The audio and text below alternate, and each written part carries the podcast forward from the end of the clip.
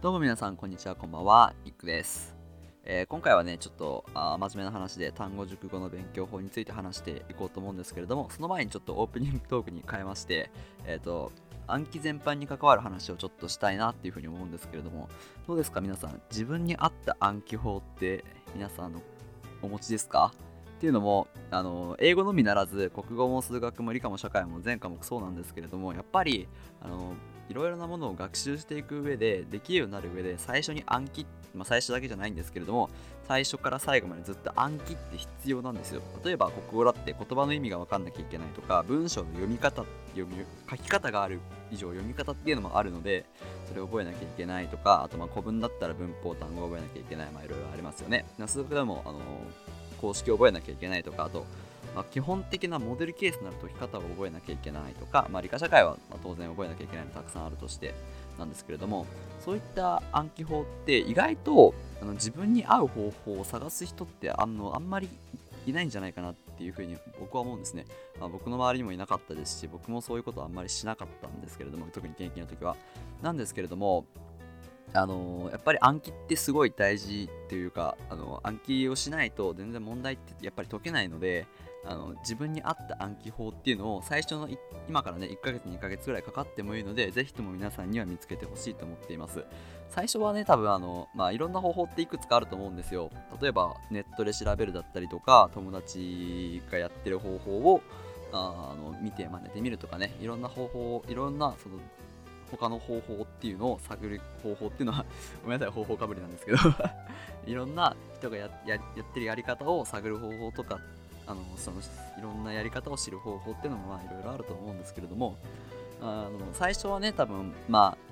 どれもこれもいいってことってあんまないと思うんですよ。あこれはちげえなっていうのが結構多いと思うので最初は一見効率が悪いかのように見えるんですけれどもまああのその中でいろいろえりすぐっていったりとか、まあ、くっつけたりとかしてあの自分に合った暗記法を見つけられたら最初の1ヶ月2ヶ月で見つけられたらもうほぼ勝ったようなもんですよ。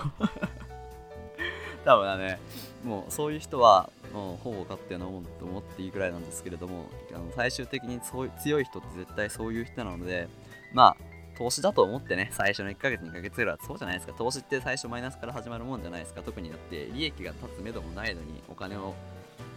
ぶち込むわけですから、あ、最初はマイナスで始まるのはしょうがないです。新しいことを始めるんだったらね。でもその勇気を出して、その最初新しいことを始める一歩を踏み出してほしいなっていうふうに思います。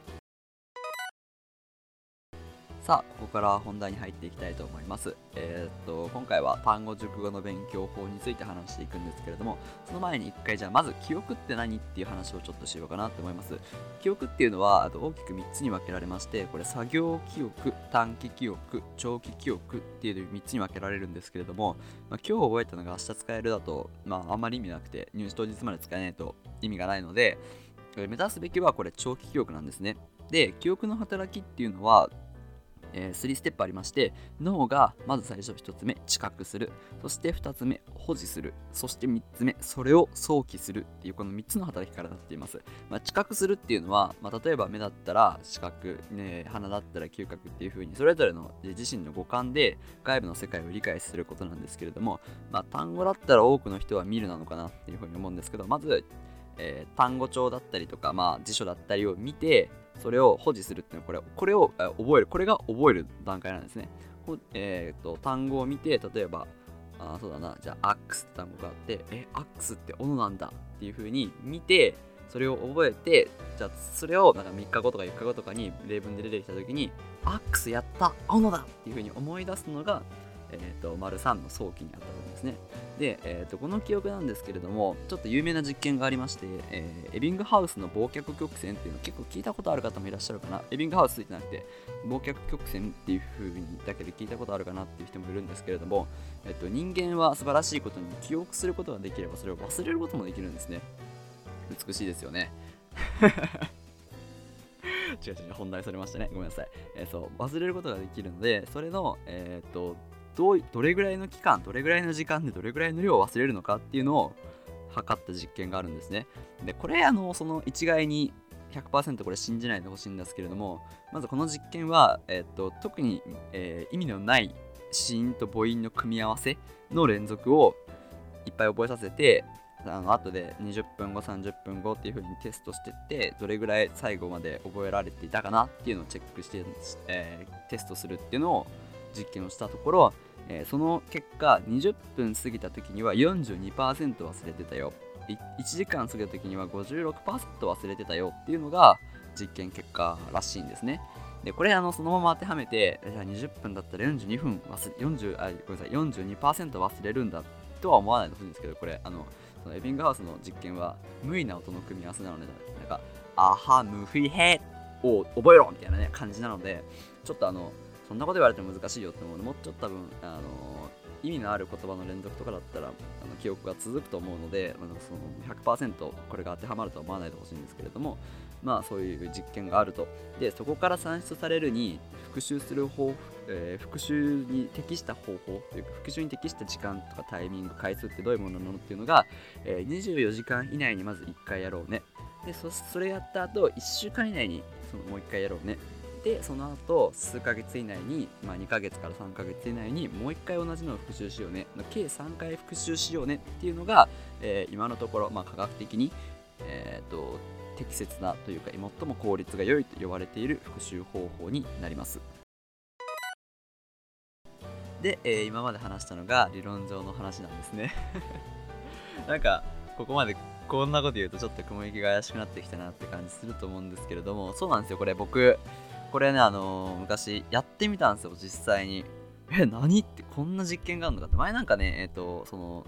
忘却曲線の話を、なんかね、多分、英語か現代文か忘れたんですけど、なんかの文章で読んで、えって思って、ネットで調べたら、もう確かにそういうのがいろいろ出てきて、え、ちょっとこれ、やばくねって思ってやってみたんですよ。やってみたんですけど、これね、僕はね、正直ね、全然ダメでした。なんか、あの、なんかあ ほぼやってないのと同じぐらいの暗記しかできなかったので僕は結構すぐやめちゃったんですけれどもわかんないもうちょっと続ければいい結果が出たのかなってのも出なかったと思うんですけれどもね。まあ興味のある方はやってみてほしいんですけれども、まあ、実際に自分で、まあ、これが合う人もいるかもしれないので実際あの自分でやっていただきたいなっていうふうに思うんですけれどもただねこれ僕いろいろ考えた要因としては多分その、まあ、この実験ってその覚えておいてね覚えておいてねでそのまま放置してしばらくしたらテストするよっていうやつだったんで覚えておく以外の他の要因って他の因子外部因子っていうのが存在しないんですよ、まあ、これ対象実験なのでそう当たり前っていうかそうあるべきなんですけれどもただ現実の世界ってそう違うじゃないですか。例えば単語帳を見て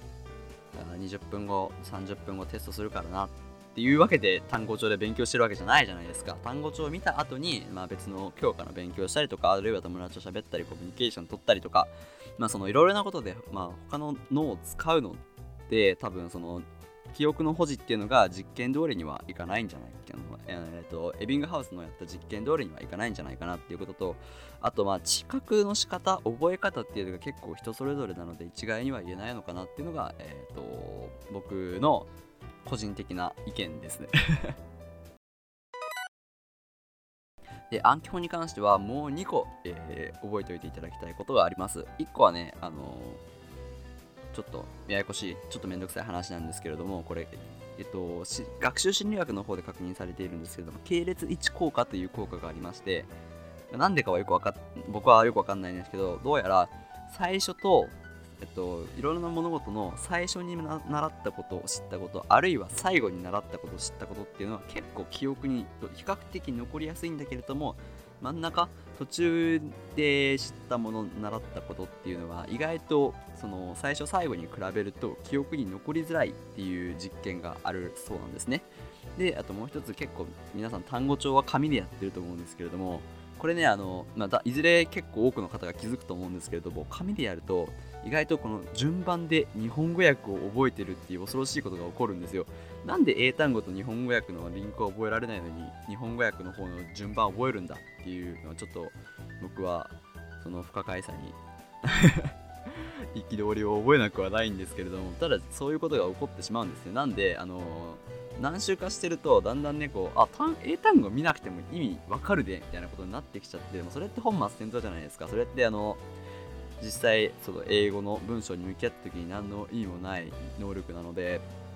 そういうことが起こり得てしまうということも少し覚えておいてください。エビングハウスだったりとか、系列思考化だったりとか、紙の性質だったりとかね、なんかいろいろごちゃごちゃ話をしてきたんですけれども、最後にね、えー、以上の話を踏まえて、あの、一個一個ね、僕が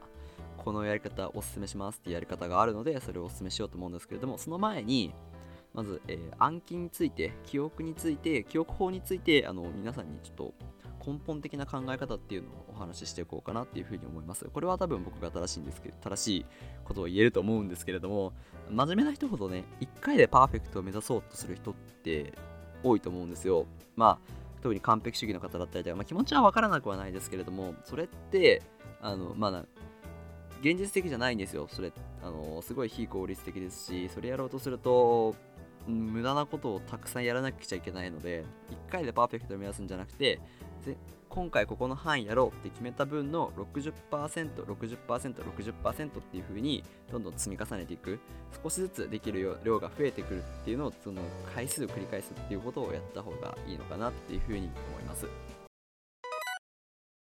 で、えー、僕がおすすめする方法なんですけれども僕はあの基本的に1日3回ぐらい1日に3回をえー、同じ範囲をですよ。同じ範囲を1日3回。それを1週間ぐらい継続する毎回ずっとやり続けるっていう方法を、えー、おすすめします。で1回の単語量っていうのはまあ皆さんもね自分に合う量を探していただければいいんですけれども僕は200単語ぐらいやっていました。えっ、ー、となんだっけなあれ。単語か。単語っていう単語帳があるんですね。単語単語帳は、えーと、2200語ぐらい全部で載ってるんですけれどもそれをなんかえっ、ー、とね30個ぐらいでなんか1週間1日30個分みたいな感じで割ってそうするとなんだっけな何週間何十週間かで終わるよみたいな売りにしてるんですけれども僕はそれの1週間分を1日3回かける1週間っていう風にやってたので大体それ多分200語ぐらいだったと思うのでえー、っとまあ、そういう風に勝手に200語って決めてたんですけれども、まあ、皆さんはねそれ自分に合う方法を探していただきたい自分に合う語数っていうのを探していただきたいんですけれどもそういう生で1回たくさんの単語を1日3回かける。それを7日間っていうのをやっていました。で、えー、と基本的に最初とかね1日目とか2日目とか全然わからないんですよ、まあ、もちろんわかるのもいくつかあるんですけれども、まあ、200語ぐらいやったら特にあのー前に単語帳やってなかったところは多分160とか170とか分かんないの出てきちゃうと思うんですよ。でもそれで全然 OK でなんか分かんないの出てきたら、えこの単語、あ、さって下にめくって、分かんないなって思ったら、えー、どちらっていう意味を見て、意味を確認して、まあ、例文とかがついてたら例文も確認して、うん、なるほどね、次くらいでいいです。ほんで、なんか、あ、これは、この単語はこの意味、この意味、この意味、ぐるぐるぐるみたいなことやんなくて全然いいです。あ、チラッと確認して、チラッと確認して、はい、次くらいのスピード感でいくと、多分200語って20分とか30分とかで終わるので、それを、それをどんどん繰り返すっていうのを、あやるのがいいいいと思います。で、1日3回の目安なんですけれども、まあ、3週 ,3 週一気にあの1時間かけてやっても意味ないので、まあ、僕は朝あの予備校に行く電車の中お昼ご飯食べた後、えー、夜帰る時の電車の中っていう風に3回で分けていましたまあでもちょっと時間空ければねこの3回っていうのはまあ割と何だってもいいし3回じゃなくてもいいし何回でもいいんですけれどもまあ、繰り返すっていう意味でその回数は増やした方がいいかなって思います。で、最終的にどうしても覚えられないなっていう単語が出てくるんですよ。そういうのはあの僕はスマホの単語帳アプリを使っていました。単語帳アプリ、あの今ちょっと使ってたの消しちゃって何使ってたか覚えてないんですけれども、何でもいいです。ただ、あのランダムで出してくれるやつっていうのをおすすめします。あとね、結構ね、シンプルな方がいいのかなって思う。なんかいろんなごちゃごちゃした機能がついてるのあるんですよ。なんかいろんな分析をしてくれたりとか。でもあれ結局見ないですし、分析したところで何もならないので、何ていうか僕が使ってたのはどうしてもわからないやつは苦手チェックみたいのが付けられて全部を復習するかその苦手チェックをつけたやつだけを復習するかみたいなの選べたので それはちょっと良かった。その機能は良かったなって思うんですけどそれぐらいの機能がついてれば何でもいいと思います。単語帳アプリいくらでもあるのでまあ3つ4つインストールしてみて探してみるのがいいのかなっていうふうに思います。で最後にね、えっと、これだけはやめてくださいっていう勉強法があるので、それを言って終わりにしようかなって思うんですけれども、特にちょっとお年を召された高齢のね、学校の先生とか、こういうことをおっしゃる方いるいらっしゃるかと思うんですけれども、英語、英語って言っても結局あれ語学、言葉なんだから、文章で出てきたらそれをチェックして覚えていけばいいんだみたいなことを言うこと人がいるんですよ。いるんですよ。でもそれってあの間違いなくあのある意味では正しいんですね。でそのある意味何かっていうと語学の習得という意味においては正しいんです。なので例えばそうですね社会人の人とかなんか、えーと、ベルリッツとかに通ってる人とかがやるんだったら全然それでいいんですよ。だけど、えーと、今僕たちが目指してるところって入試で点を取るって意味じゃないですか。なので例えば TOEIC とか TOEFL とかそういう英語のテストとかも同じだと思うんですけれどもそういうあしあのあつらえられた英語のテストで点を取るっていう意味なのででそれあつらえられた英語のテストで点数を取るってことを目標にしてるのであの文章で出てきたらっていうのはあの目的がちょっとだいぶずれちゃってるんですね。まあ、確かにそれでできれば理想的なんですよ。例えば僕たち日本語、まあ僕は今日本語喋ってますけれども、日本語とか自分の母国語をどうやって学んだか、どうやって喋れるようになったかって、まあ僕も、まあ皆さんも国語の辞書は持ってると、持ってるとか持ってたっていう人多いと思うんですけれども、ただメインってその辞書で調べた言葉たちで生きてるわけじゃなくて、その、まあ幼少期に親とか周りの人が喋ってたのを、最初は全く意味なんて分かんなかったけど、なんとなくだんだん理解してって2歳、3歳ぐらいになると少しずつ喋れるようになってみたいなことが、えー、あって、多分今、日本語を理解してるので、多分出てきたらっていうのその、出てきたら覚えればいいっていうのその発想に基づいてると思うんですけれども、あの目的が全くずれてしまっているので、全然それはあの入試という意味においては功を奏すことはありません。で、えー、っとね、ちょっと細かい数字忘れちゃったんですけれども、総計、総計レベルになると、だいたい8000ワーズから1万ワーズぐらい覚えなきゃいけないって言われています。東大だと、東大レベルになると1万から1万2000ぐらいって言われてるんですけれどね。で、8000ワーズを覚えるためには、えー、とね、なんだったかな、400ワーズぐらいの文章を毎日読んでて、確か2年とか3年とかかかるんですよ。今からやりますって やるんだったら別に僕は飛びはしませんけれども、すごくおすすめはしません。なので、確かにね、その、それらしい言説ではありますし、すごく理想論ではあるんですけれども、ただ目的がずれちゃってるよっていうことを忘れないでいただきたいなっていうふうに思います。今回ね、ちょっと長々と、えー記憶、暗記について喋ってきました。どうでしょうかね？皆さん、あの、まあ最初に言ったことなんですけれども、自分に合った暗記法っていうのを探していっていただきたいなっていうふうに思います。結局暗記ができないとどうしようもないことってたくさん出てきてしまいますし、やっぱり特に英単語とかは、英語の文章読むにあたって、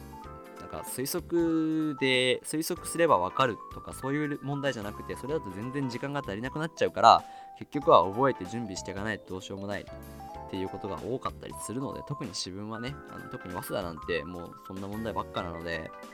あのまあ、特に覚えてるに越したことはないですし、浪人する皆さんであれば、そこは絶対現役生とのアドバンテージ、現役生に対して差別化が図れる部分なので、そこは強めていってほしいなっていうふうに思います。ではまた次回お会いしましょう。さよなら。